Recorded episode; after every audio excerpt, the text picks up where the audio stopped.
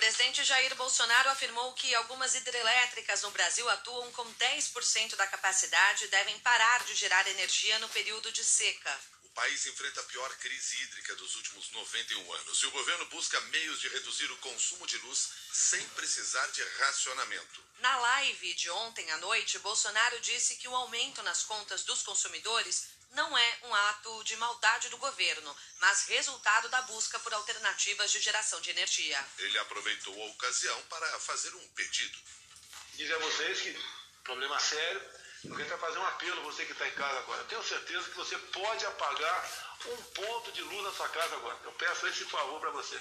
Apague um ponto de luz agora.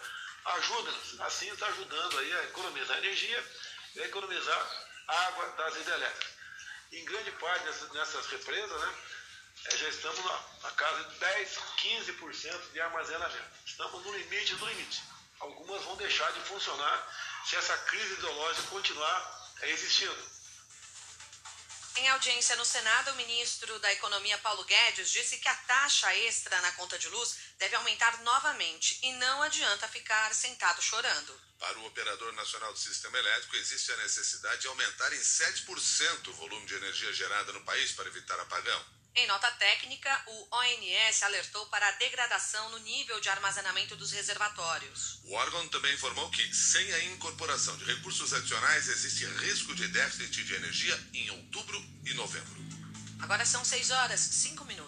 A cúpula da CPI da Covid deve pedir à Polícia Federal proteção para o motoboy Ivanildo Gonçalves. Ele teria feito saques que somam mais de 4 milhões e 700 mil reais a serviço da empresa de logística VTC Log. A companhia foi selecionada pelo Ministério da Saúde para cuidar da armazenagem e da distribuição de uma série de produtos, como vacinas. O Tribunal de Contas da União e a comissão analisam um contrato firmado entre a VTC Log e a pasta. O vice-presidente da CPI, senador Randolfo Rodrigues, disse que Ivanildo Gonçalves passou a sofrer pressão após o surgimento dos indícios de movimentações suspeitas da empresa. Por causa da situação, a comissão parlamentar de inquérito decidiu antecipar de quinta para terça-feira da semana que vem o depoimento do motoboy. Ontem os senadores ouviram o lobista da Precisa Medicamentos. Nada, segundo relata a comissão. Fui convidado pelo Roberto Dias, à época o ministro. Por quem? É, o ministro era o Luiz Henrique Mandetta. E quem ele convidou? Quem me convidou foi o Roberto Dias. Aí o senhor vai para o Ministério da Saúde, correto? O senhor tinha salário no Ministério da Saúde? Não, senhor. Ah, não. Ah, é outro agora, cara. agora você. Ah. Olha, eu vou dizer, o Brasil está precisando de muitos brasileiros igual. O lobista participou do jantar com Roberto Dias, em que teria sido feito um pedido de propina ao representante da empresa americana Davat, o policial militar Luiz Dominguete. A companhia negociava com o Brasil a venda de vacinas da AstraZeneca. Ricardo. Eu te dou um exemplo. Testes. Então são esses pontos que a gente vai trabalhar para destravar. Ele confirmou a reunião com a médica, mas negou ter conhecimento do negócio. Para a senadora Simone Tebet, está clara a participação de Ricardo Santana nas promessas fraudulentas e irregulares do Ministério da Saúde. A pergunta só que se tem a fazer é quem é, quem era ele no processo. Ele não era mais funcionário da Anvisa, ele era funcionário informal do Ministério da Saúde, ele era intermediário, ele era lobista ou ele era funcionário da Precisa.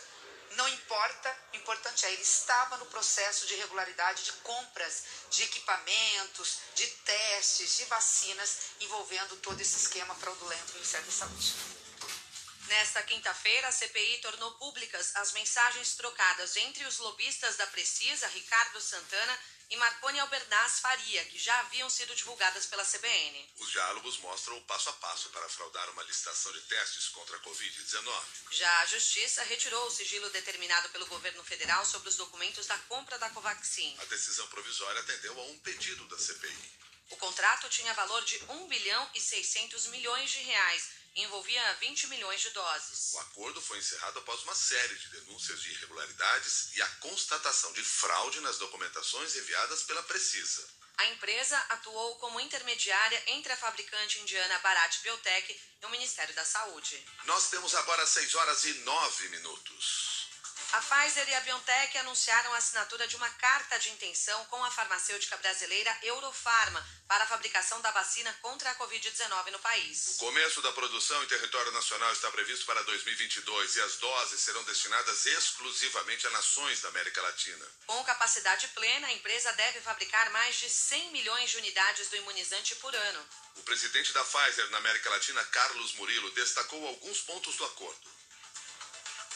Hoje estamos assinando com muita alegria esta carta de intenção com a Eurofarma.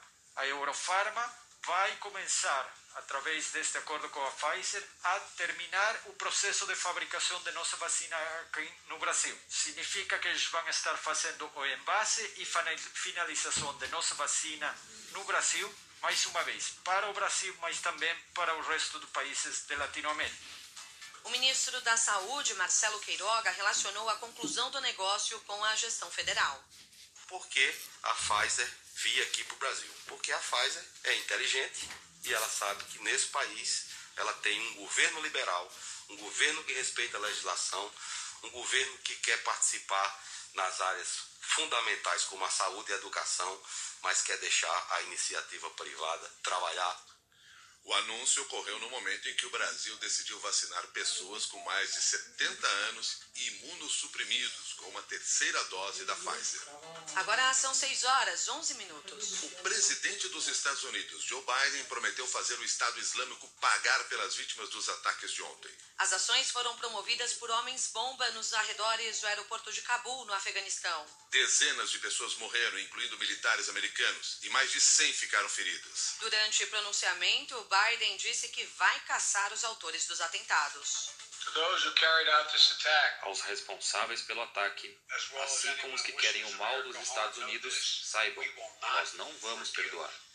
Nós não vamos esquecer. Iremos caçá-los e fazê-los pagar. O democrata manteve como prazo a próxima terça-feira para retirar todos os militares americanos do Afeganistão. 6 horas 11 minutos.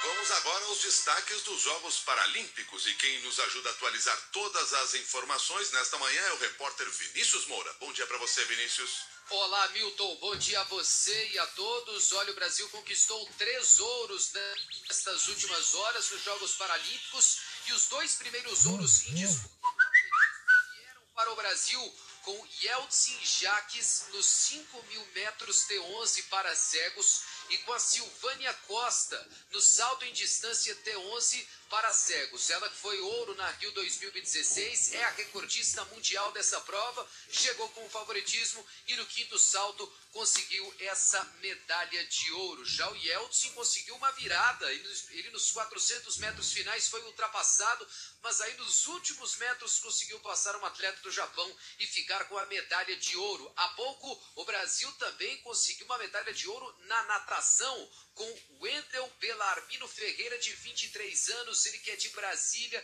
ficou com ouro nos 50 metros nado livre na classe S11.